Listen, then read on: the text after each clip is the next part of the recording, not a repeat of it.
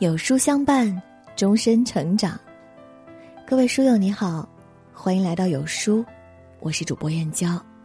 今天我们要分享的文章是曹德旺一张饭局私照流出，打脸多少人？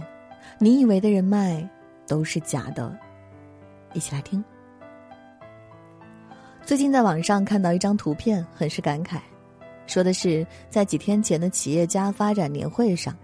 会议的欢迎晚宴上，大家都在忙着社交或聊天或交换联系方式，只有曹德旺与众不同，一个人坐下来直接开吃。不仅如此，那些排着队准备向曹德旺敬酒或套近乎的人都被一一拦开。曹德旺又一次显示出他的特立独行。网友惊呼：“这么多人，原来只有曹总是真正来吃饭的。”但仔细想想，并不意外。曹德旺玻璃产业已经占到全球份额的百分之七十，他已经不需要去刻意结交其他企业家，他不要去看其他企业家的脸色，也不需要那些人手中的资源，所以他大可随心而为。即便别人来敬酒，他也有拒绝的底气。看到这张饭局的照片，我才明白，每个人都想去更高级的圈子，感受不一样的人生，但最强大的人脉、最高级的圈子，不过是你自己。很多时候，你以为的人脉常识，其实都是假的。很多年轻人热衷于参加种种聚会，觉得这是一种迅速拓展人脉的方式，实际上恰恰相反。那些临时而起的酒局和饭局，多数时候都是一种无效社交。道理很简单，因为你的人脉和圈子通常可以分为两类：一类是强联系，另一类是弱联系。所谓强联系，是指那些经常见面的朋友、同事、同学等等；所谓弱联系，是指偶然相遇的点头之交。强联系才能影响你的生活，弱联系呵呵一笑就好。饭局和酒局正是如此。一群陌生人相遇，喝一次酒，讲几个段子，唱一场歌，然后彼此加上微信，加上了微信又如何？你们不过休眠在对方的联系人列表里。圈子不同，此后不会再有生活、工作相融的机会，更不用说他们对你今后的工作与生活有帮助。当然，我不是说要一味的排斥这种聚会，同事和朋友组织的饭局，时间允许，感觉舒畅，大可尽量参加。无法避免的工作应酬，当做任务，热情对待即可。但是，把一场场饭局与有价值的遇见简单画上等号，就大错特错。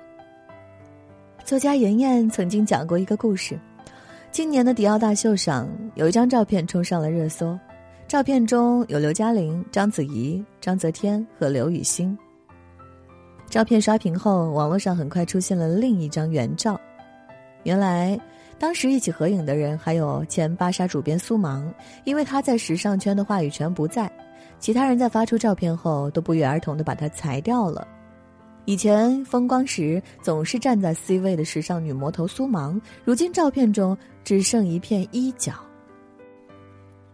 在抖音上也看到一个故事：千万资产的老板破产了，他想东山再起，决定请以前的部下吃顿饭，向他们都借点钱。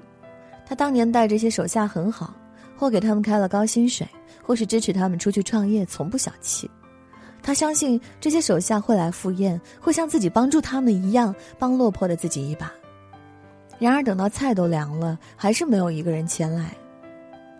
成年人的交往有时候就是这么现实，你的微信好友可能超过一千，但能够借你一万块钱的人很少。成功时围在你身边的人很多，你失意时离你而去的人一样不少。你的圈子有时候。也会嫌弃你穷，嫌弃你走下坡路，嫌弃你没有利用价值，所以任何时候都记得不要高估自己的人脉。小欢喜里有句话我特别赞同：什么是人脉？人脉不是说你认识多少人，而是多少人认识你；人脉不是说你发出去多少张名片，而是你能收到多少名片；人脉不是说你能央求别人做多少事。而是别人能央求你做多少事，人脉不过是你实力的影子。为什么曹德旺不需要去看其他企业家的脸色，我行我素？因为他实力足够强，自己从事的是制造业，销售面向全世界，不需要去求在场的人什么。今年，一则李佳琦和董明珠同台对话的视频上了抖音热搜。在博鳌亚洲论坛上，一向自信的董明珠说：“从直播的角度，李佳琦是我的老师。董小姐是见过大场面的人，但依旧对李佳琦赞赏有加。要知道，就在去年，董明珠还表示不知道李佳琦是谁。隔行如隔山，董明珠不认识李佳琦很正常。”但随着格力开始进军直播业，董明珠不仅认识了李佳琦，而且还有了合作的可能。所谓人脉，其实就是实力。人脉的基础就是实力和价值交换。岭深常得蛟龙在，无高自有凤凰栖。你若足够厉害，拥有可以用于交换的资源，优秀的人就会向你靠拢，人脉就会不请自来。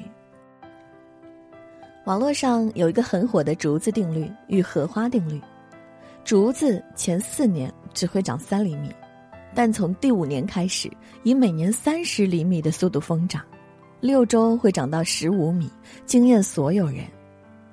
荷花前二十九天只能开到池塘的一半，但是在第三十天的时候，就会一夜间开满池塘，让人叹为观止。没有人可以一夜横空出世，没有人会无缘无故站到聚光灯下。